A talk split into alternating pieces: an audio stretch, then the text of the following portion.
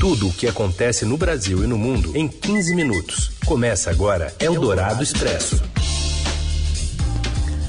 Olá, bem-vindos. Aqui o Eldorado Expresso começando e trazendo para você as informações importantes no meio do seu dia, se acomodando aí na hora do almoço. Eu sou a Carolina Ercolim, comigo Raíssen Abac. Tudo bem, Raíssen? Oi, Carol, tudo bem? Boa tarde a você, aos ouvintes que estão com a gente também no FM 107,3 da Eldorado ou para quem está com a gente no podcast em qualquer horário. Vamos aos destaques desta quinta, dia 1 de abril. Ministro Paulo Guedes pede veto parcial do orçamento aprovado pelo Congresso. A peça tem pedaladas fiscais que podem causar um processo de impeachment contra Jair Bolsonaro. Com o avanço da pandemia, a Prefeitura de São Paulo adia a volta às aulas presenciais nas escolas públicas e privadas para 12 de abril. E ainda o aumento das despesas médicas dos deputados e a união de presidenciáveis adversários após a crise com a troca dos comandantes das Forças Armadas. É o Dourado Expresso. Tudo o que acontece no Brasil e no mundo em 15 minutos. O Ministério da Economia recomenda veto parcial ao orçamento aprovado pelo Congresso. E a gente vai até Brasília com a Adriana Fernandes. O orçamento do governo federal, aprovado na semana passada pelo Congresso Nacional, continua causando grande constrangimento político e também econômico em Brasília. A crise ocorre porque o orçamento foi aprovado com um número muito grande de emendas parlamentares, incluídas pelo relator Márcio Bittar, mas para fazer isso ele teve que cortar despesas obrigatórias, como gastos com a Previdência. A equipe econômica cobra uma solução, ao contrário, se não conseguir, terá que fazer um grande contingenciamento que coloca em risco o funcionamento da máquina do governo.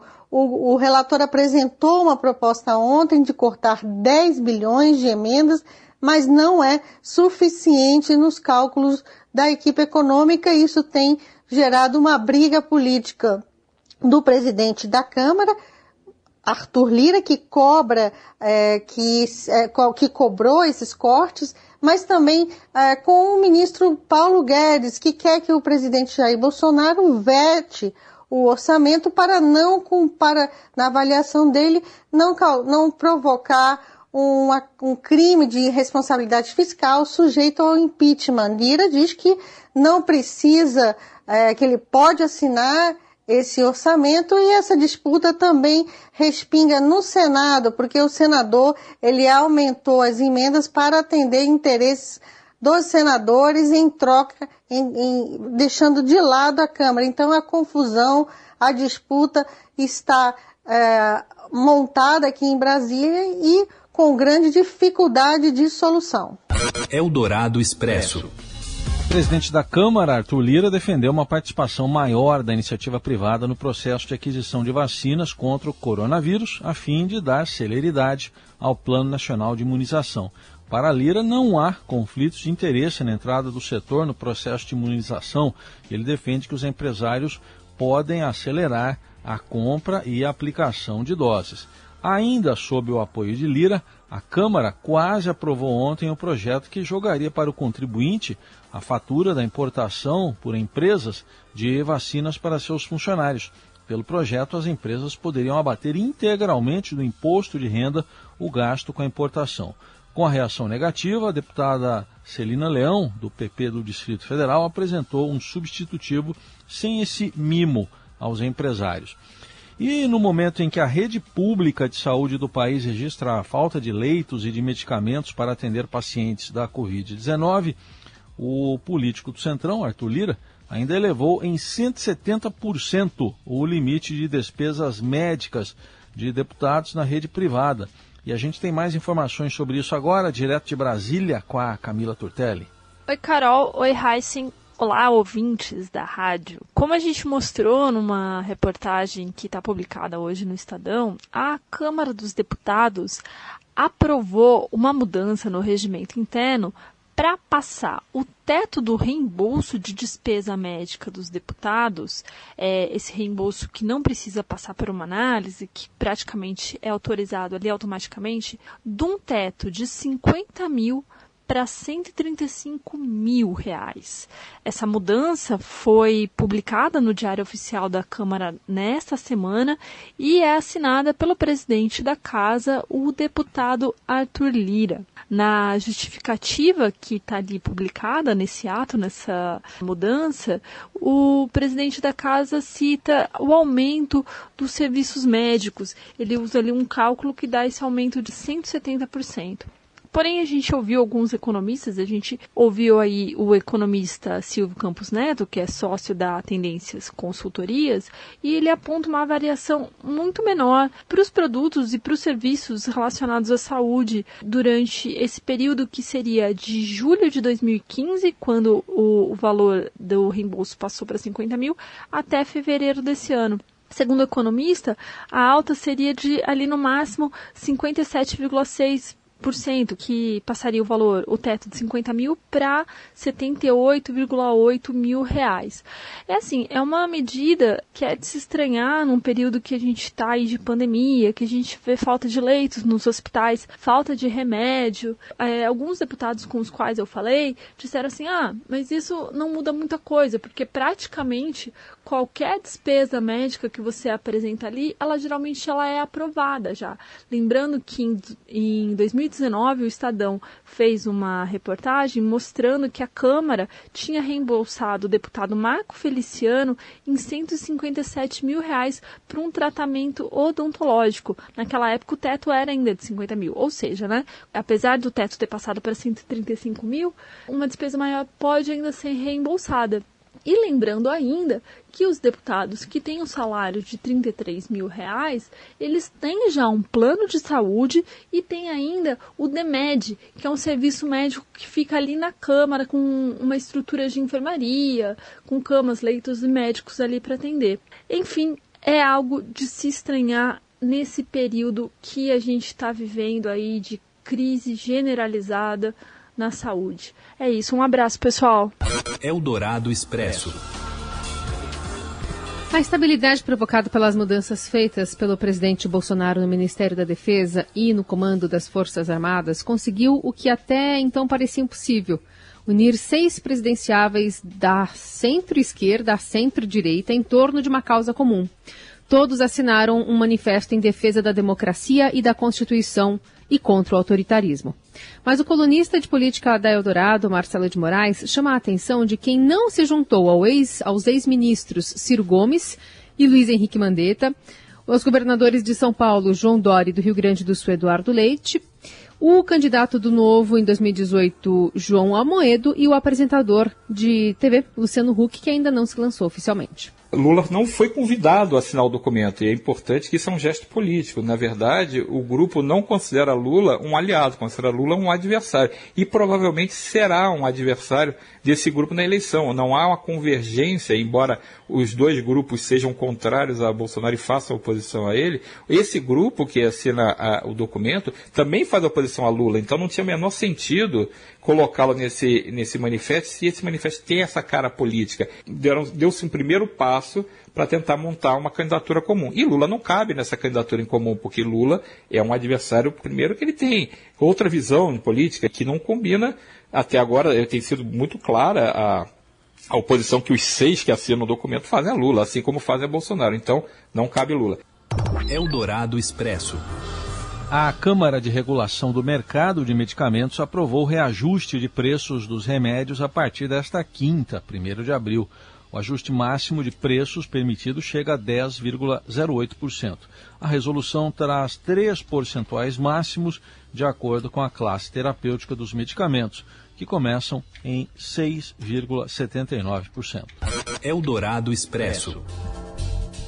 Um projeto de lei para ampliar a multa de empresas que praticam discriminação salarial contra mulheres aguarda a sanção do presidente da República.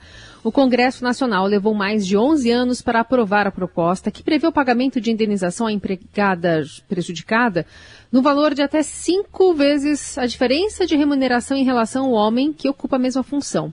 Protocolado em novembro de 2009 na Câmara dos Deputados, o texto tramitou por dois anos até ser aprovado na Casa em dezembro de 2011.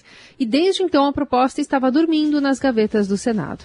Após tentativas fracassadas de reavivar a discussão em 2018 e 2019, o relator do Senado, Paulo Paim, e a bancada feminina da Casa, liderada por Simone Tebet, conseguiram levar o projeto ao plenário na última terça-feira, quando foi então aprovado e encaminhado para a sanção presidencial. Eldorado Expresso. Adiada no ano passado em razão da pandemia, a missa que celebra o início da Semana Santa voltou a ser celebrada pelo Papa Francisco nesta quinta-feira, porém sem a celebração do, do Quena Domini, da Quinta-feira Santa, com a lavagem dos pés, tradicional lavagem dos pés. Embora não haja confirmação do Vaticano, ele obedece a uma recomendação médica para não se cansar por causa de seus problemas aí do, do nervo ciático e antes dos próximos rituais. Ainda por causa da Covid-19, o Papa celebrou essa missa na chamada Cadeira de São Pedro, dentro da Basílica, um lugar menor que o altar central, pois apenas cerca de 300 pessoas estavam presentes, usando máscaras. E também essas pessoas tiveram temperatura medida antes de entrar na Basílica, em vez das dezenas de milhares que costumavam assistir a esses eventos. Eldorado Expresso. Nos Estados Unidos, o presidente Joe Biden apresentou um plano para gastar 2 trilhões de dólares em infraestrutura. Para viabilizar a medida, ele pretende aumentar impostos de milionários e de grandes corporações, revertendo a reforma fiscal de Donald Trump e acirrando a divisão entre progressistas e conservadores no Congresso. E na França, o presidente Emmanuel Macron anunciou ontem seu terceiro lockdown em um ano, em razão do aumento das infecções e da superlotação dos hospitais lá pelo coronavírus. O governo estenderá a partir de sábado as medidas contra a Covid, já vigentes em 19 regiões da França, por quatro semanas. Elas incluem fechamento de comércios não essenciais e a proibição de deslocamento por mais de 10 quilômetros. Escolas até o ensino médio fecharão na segunda-feira por três semanas. Você ouve Eldorado Expresso. De volta com o Eldorado Expresso, as notícias reunidas aqui no meio do seu dia. Vamos falar da capital paulista. A prefeitura adia a volta às aulas presenciais em todas as escolas, para o dia 12 de abril. Priscila Meng. Boa tarde, gente. Bem, o prefeito Bruno Covas oficializou hoje, por meio de um decreto no Diário Oficial, o adiamento do retorno às aulas presenciais em todo o município de São Paulo. O retorno estava previsto para ocorrer agora na próxima segunda, no dia 5, mas foi adiado, segundo a prefeitura, pela manutenção da fase emergencial em todo o estado de São Paulo. Né? Vale lembrar que o estado está com as taxas de transmissão da Covid-19 muito altas, batendo recordes de óbitos, internações também muito altas e ocupação na casa de uns 90% na UTI. Essa decisão vale tanto para a rede pública quanto para as escolas privadas da cidade. E a prefeitura ressaltou inclusive que ela pode ser prorrogada por um período maior caso o estado siga na fase emergencial. Porém, vale lembrar que a fase emergencial não proíbe o funcionamento das escolas e a realização de aulas presenciais. Existe uma recomendação para que essas aulas presenciais sejam exclusivas para os alunos que realmente precisam delas, que não conseguem acompanhar o ensino de forma remota. Tanto que o secretário Rocieli Soares ressaltou ontem, numa coletiva de imprensa, que o Estado está fazendo os procedimentos dessa forma nos municípios que permitem a abertura das escolas e que também as escolas privadas nos municípios que permitem a abertura precisam apenas seguir os protocolos previstos da fase vermelha. Lembrando que a fase emergencial é um complemento da fase vermelha, como por exemplo a ocupação máxima de 35%. Tanto no município quanto no, no estado, as escolas podem abrir para oferecer merenda para os alunos. Com a gravidade da pandemia, a Secretaria da Educação aqui de São Paulo informou que está cogitando antecipar as férias escolares na rede estadual. O secretário Rosélio Soares informou que está discutindo a possibilidade de antecipação, a depender dos números da Secretaria de Saúde sobre Covid. Tomaremos alguma decisão em relação às férias na próxima semana. Vamos acompanhar primeiro os números é, com, a, com, a, com a área da saúde para algum anúncio na próxima semana. Eldorado Expresso. E era uma vez um prêmio de loteria de 162 milhões e 600 mil reais. Terminou, é, não vai abrir a caixa. Terminou à meia-noite, agora, ontem, dia 31, o prazo para que um dos acertadores da Mega da Virada aparecesse para receber a fortuna. Este é o maior prêmio já esquecido na história das loterias da Caixa. Duas apostas acertaram as seis dezenas sorteadas em 31 de dezembro do ano passado. O outro ganhador, de Aracaju, já retirou o dinheiro. De acordo com a Caixa, o prazo máximo para resgate de prêmios em loterias é de 90 dias após a realização do sorteio. Como o apostador não se apresentou até esta quarta-feira, os 162 milhões e 600 mil reais serão repassados ao Fundo de Financiamento do Ensino Superior, o FIES. Eldorado Expresso. Os clubes começam a se preparar para a próxima temporada do Campeonato Brasileiro. Quem conta pra gente é ele, Robson Morelli. Olá, amigos! Hoje eu quero falar da preparação dos times pensando na temporada 2021.